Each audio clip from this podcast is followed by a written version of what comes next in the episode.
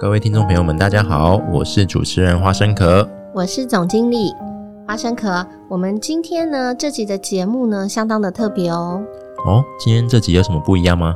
我们这集的节目呢，是为了制作呢，送给我们一位忠实的听众朋友，那就是拥有温暖的笑容及非常好手艺的这个卢阿姨。卢阿姨啊，最近因为身体的状况呢不太好，所以目前呢正在接受一些治疗啊，还有检查。所以呢，我就想要借由一首诗来去传达我们节目对他的一个祝福。那这首诗呢，是一个韩国诗人罗泰柱的诗。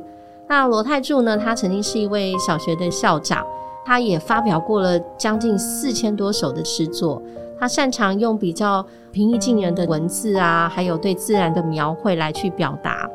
我最近就很疯那个韩剧嘛，哈，所以欧巴欧尼啊，也常常在这个剧情中啊推荐过他的诗。那那个李钟硕也说了哈，他说如果读罗泰柱的诗啊，就好像收到了一份礼物，在我们的心灵会得到的慰藉。所以今天我想把这份礼物呢送给卢阿姨。彼此是花。我们彼此是花，也是祈祷。我不在时，你一定很想见我吧？时常想着我吧？